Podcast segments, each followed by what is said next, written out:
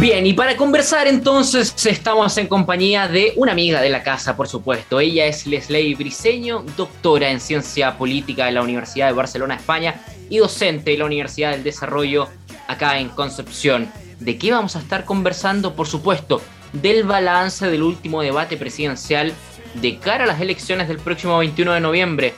¿Cómo estás, Leslie? Bienvenida a la radio. Muchas gracias por la invitación, muy bien. Eh, han pasado varias cosas estos, estos días, así que estaba agitada la agenda política. Sí, ¿sabes qué? Me atrevería a decir que eh, hace mucho tiempo que la política no estaba tan sabrosa eh, en, cuanto al comentario. Incluso algo que me ha llamado mucho la atención, de forma positiva, por, supuesto, la gente está volviendo a conversar de política en la calle. es algo que, que se había perdido porque la política eh, sabemos, está, está muy sucia. Eh, cuando, cuando se mete mucha mano, eh, pasa este tipo de cosas. ¿Qué te pareció el, debate del otro día?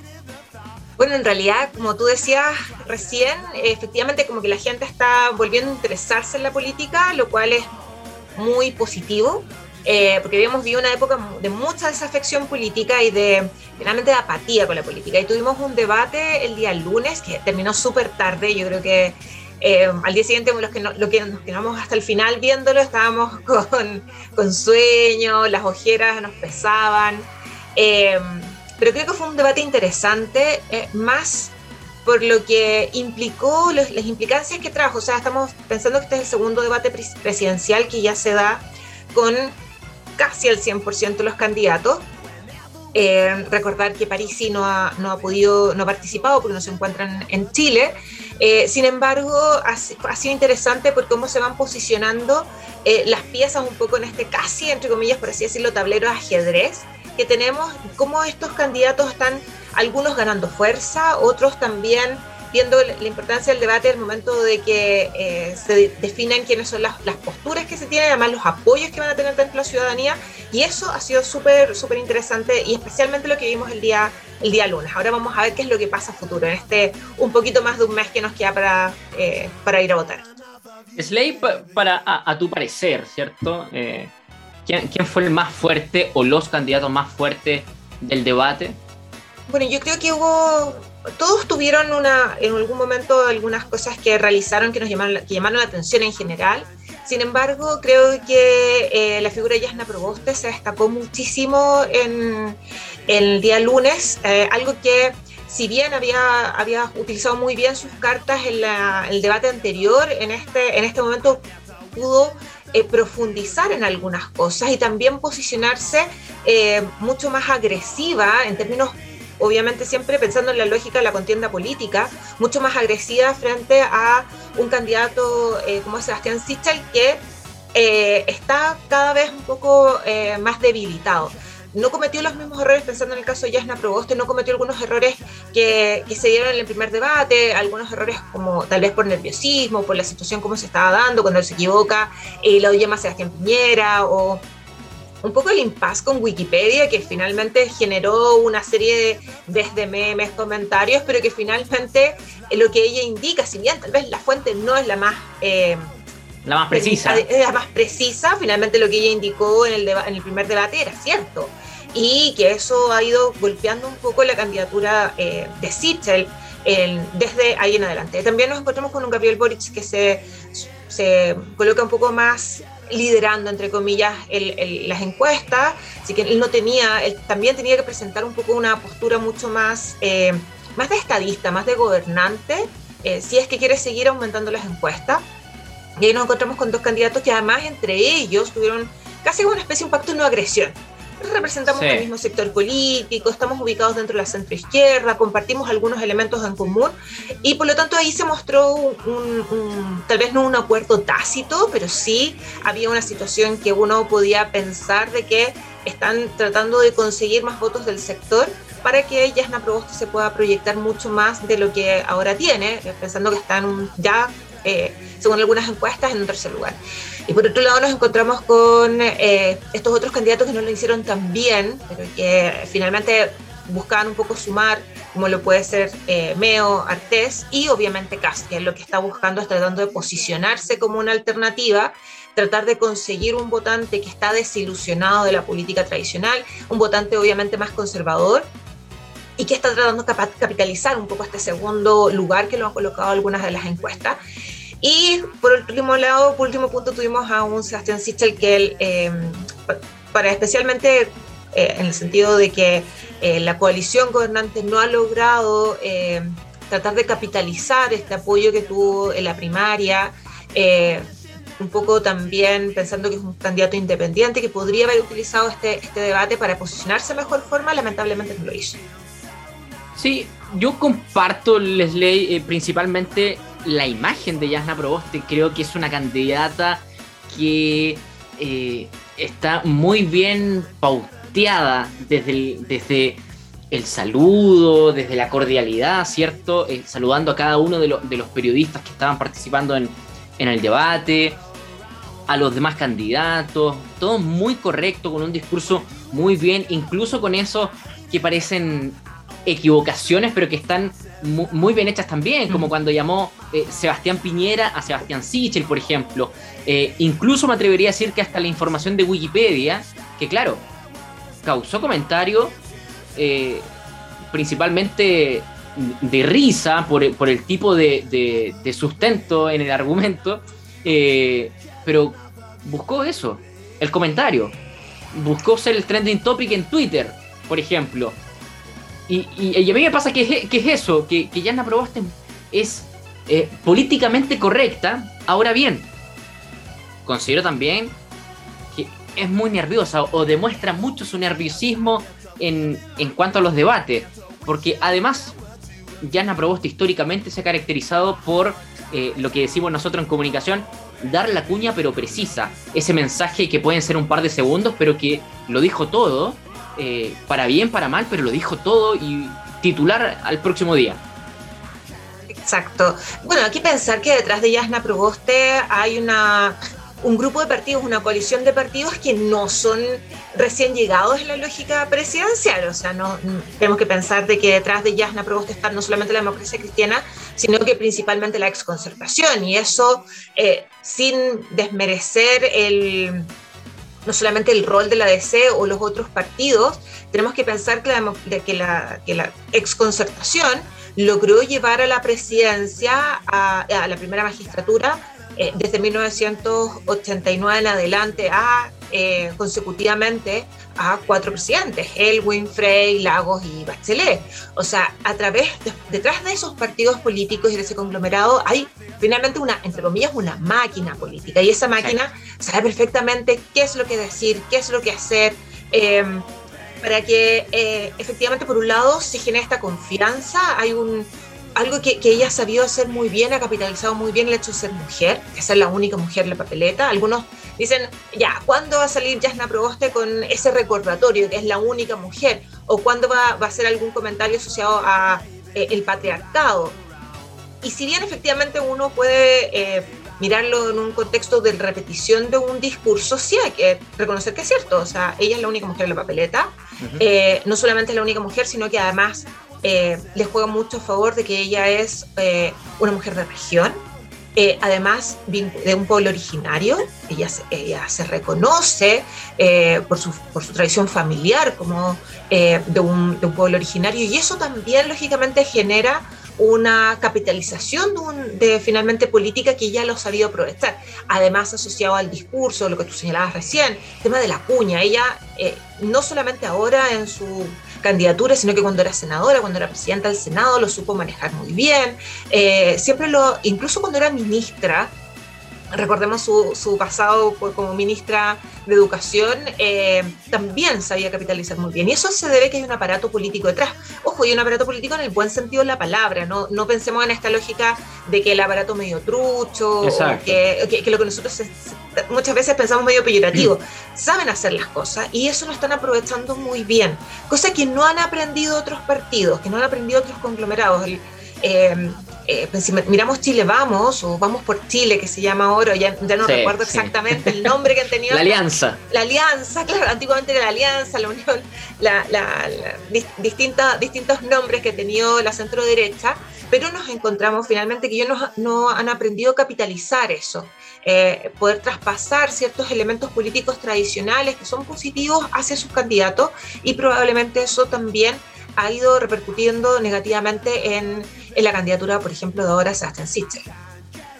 Sí, yo hace un, hace un tiempo en elecciones anteriores, durante este año, eh, me tocó participar también en, en, alguna campaña, recorriendo principalmente sectores de acá de, de la provincia. Eh, y es curioso, me encontré con algo que la verdad no me lo esperaba tanto, me sorprendió mucho. Eh, hay mucho chileno silente que no participa en política, digo, no participa en partidos políticos, y, y que tienen un voto silencioso en torno a una derecha extrema que, a ver, en el, caso de José Antonio Cast, eh, está bien, si alguien va a votar por él, está bien, estamos en democracia, tiene su voto claro, está bien. Eh, pero, está, está, pero un candidato que tiene dentro de sus políticas hacer una zanja en la frontera eh, para evitar que sigan llegando migrantes. nosotros lo conversábamos un par de programas atrás el mundo es migrante. Eh, no, existiría, no, existiría, no existiríamos si no fuera gracias a la migración. Eh, entonces, y una solución simplista, de, media trampista, bolsonarista, ¿cierto? De construir una zanja y listo. Eh, no sé, yo, no sé si. O, por ejemplo, salirse de la ONU. tipo de, política en, cuanto a, política exterior que la verdad no sé si nos sirven en estos tiempos, en este momento. Eh, la gente, el, chileno viene de una desilusión nuevamente eh, política de un gobierno que eh, a algunos le podría gustar o no, pero no ha estado a la altura y, que incluso en, este guion del día a día ponen un 12 de octubre en una fecha, sabemos lo que significa un 12 de octubre, un estado de excepción en, provincias, eh, en esta macro zona sur. Entonces, eh, hay, una cosa muy, muy triste y, tétrica que, se está eh, presentando también. Sí, es lo que tú señalas en relación a lo último, es un poco un error no forzado del gobierno. O sea, el, el gobierno podría haber decidido, efectivamente hay una situación del conflicto entre el pueblo mapuche y el Estado chileno que es, o sea, no es de los últimos cinco años, ni siquiera de los últimos 10 años, sino que es un, conflicto que se viene arrastrando eh, por muchas décadas. Y utilizar un día, o sea, eh, decidir un momento como un 12 de octubre eh, para declarar estado de excepción quizá no era lo más pertinente. además, también lo que tú señalabas sobre un poco este discurso tan extremo que se ha dado en, algunos candidatos, tiene que ver un poco con esta, por un lado, una desafección con la política, esta percepción de que la política no responde a nada. Vemos políticos que están constantemente em, siendo, bueno, lo que ha sido, por ejemplo, las boletas ideológicamente falsas, pensando en nuestra realidad, eh, todo lo que ha sido un poco que los políticos parecieran ser, o los, parlamentarios parecieran hacer, ser, que son personas que eh, solamente viven del Estado, eh, que los parlamentarios legislan un poco solamente por sus intereses personales, e incluso dentro del, debate presidencial del lunes, parecía ser que la función de un funcionario público viene a ser un, un trabajo peyorativo, algo de que hay que menospreciar. Eh, recuerdo algunos candidatos que hablaban, bueno, que tú siempre has vivido del Estado, le, enrostraban a, dos candidatos específicamente que cumplen su función de parlamentario, que es Gabriel Boric y Jasna Proboste. Eh, Sichel le decía a Jasna Proboste, lo que pasa es que tú nunca has trabajado en el sector privado, como si trabajar en el Estado fuese eh, algo que, lo puede hacer cualquiera. Como, como algo, algo peyorativo y, que además fue, muy curioso y y, marcó también la pauta de las redes sociales, principalmente Twitter, que sabemos lo, lo rápido y ácido que es, eh, como alguien que critica el mundo público espera encabezar siendo presidente de la República. O sea, no tiene sentido. No tiene sentido, entonces pues, no, no estés compitiendo. O sea, si crees que es tan malo ser funcionario público, anda a ser presidente de una institución privada. Pero, pero lo que, ya lo fue, ya lo fue. Claro, claro, también. Pero, pero, por ejemplo, todo ese discurso está muy eh, enraizado en la sociedad. Y esto, ojo, no pasa solo en Chile, sino que pasa en muchas partes del mundo. Y donde empiezan los discursos de, mm, más populistas. Pensemos cómo llega, por ejemplo, Chávez al poder. Chávez en Venezuela llega al poder diciendo, bueno, yo voy a a limpiar de la corrupción política, yo voy a terminar con las prácticas tradicionales, yo voy a gobernar sin partidos. Eso es un poco el discurso de Chávez. Eh, recuperar lo que era la antigua Venezuela. Si miramos a Berlusconi en Italia, para mirar también un, ejemplo más también de la, de la extrema derecha, Berlusconi hizo lo mismo. O sea, Chávez y Berlusconi, lo que uno puede decir es que están, las diferencias que tenían es que están en, espectros políticos distintos. O sea, uno está a la izquierda y el otro a la derecha, pero... Sí, sabemos, sabemos que los extremos, sabemos que los extremos en, algún momento tienen algún punto de, convergencia, principalmente eh, y, con una gran diferencia en el caso de Berlusconi. Él tenía su propio, su propio medio de comunicación, que, ya era bastante tendencioso, el, el, el Giornale, que, que, era su propio medio de comunicación. Entonces, bueno, era, peor todavía. para ir cerrando, Leslie, eh, no puedo dejar pasar esta pregunta. ¿Podemos hoy, en pleno 2021, que sabemos que está a la orden del día las situaciones que estamos viviendo, ¿podemos seguir confiando en las actuales encuestas respecto a, las próximas presidenciales? Uf, qué tremenda película, qué tremenda pregunta. Me estaba ya pasando una película frente a lo que podríamos hacer. A ver, lo que pasa es que lo que tenemos que mirar, y esto es algo que siempre le digo a mis estudiantes, y sorry ponerme muy, muy profe ahora, lo que primero tenemos que mirar de la encuesta es la ficha metodológica, ¿ya? ¿Cuáles son los porcentajes de confianza, los márgenes de error? Entonces, ¿qué es lo que nos ocurre con las encuestas hoy día? Es que nos encontramos con que hay un muy importante número de indecisos, ¿ya?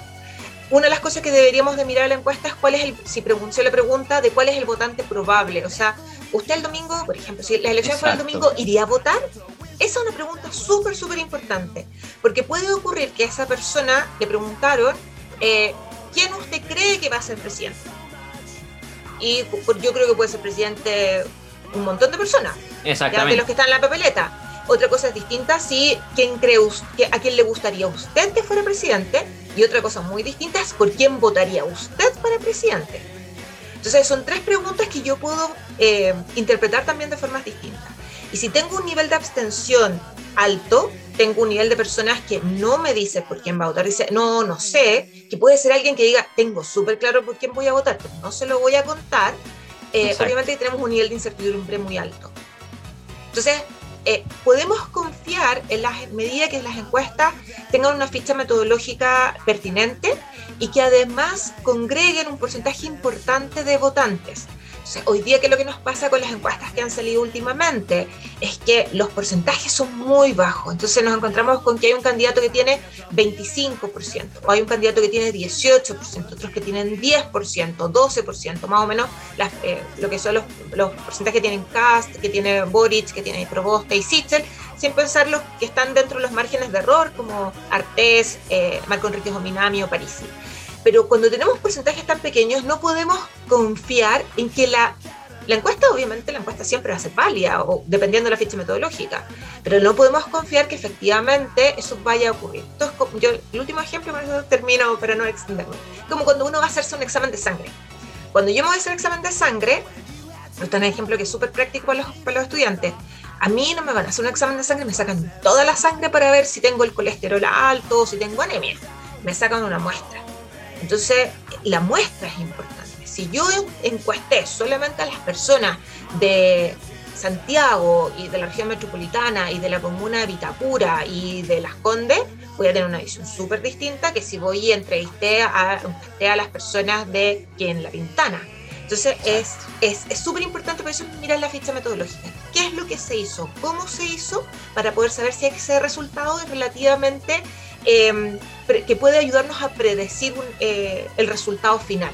Ahora, como tenemos, estamos tan cerca de la elección, probablemente eh, hayan algunas cosas que van a ir incluyendo el resultado. Y siempre empieza este silencio electoral que ya tenemos habitual, en que las encuestas van a dejar de salir y ahí vamos a tener que ir viendo qué es lo que ocurre definitivamente.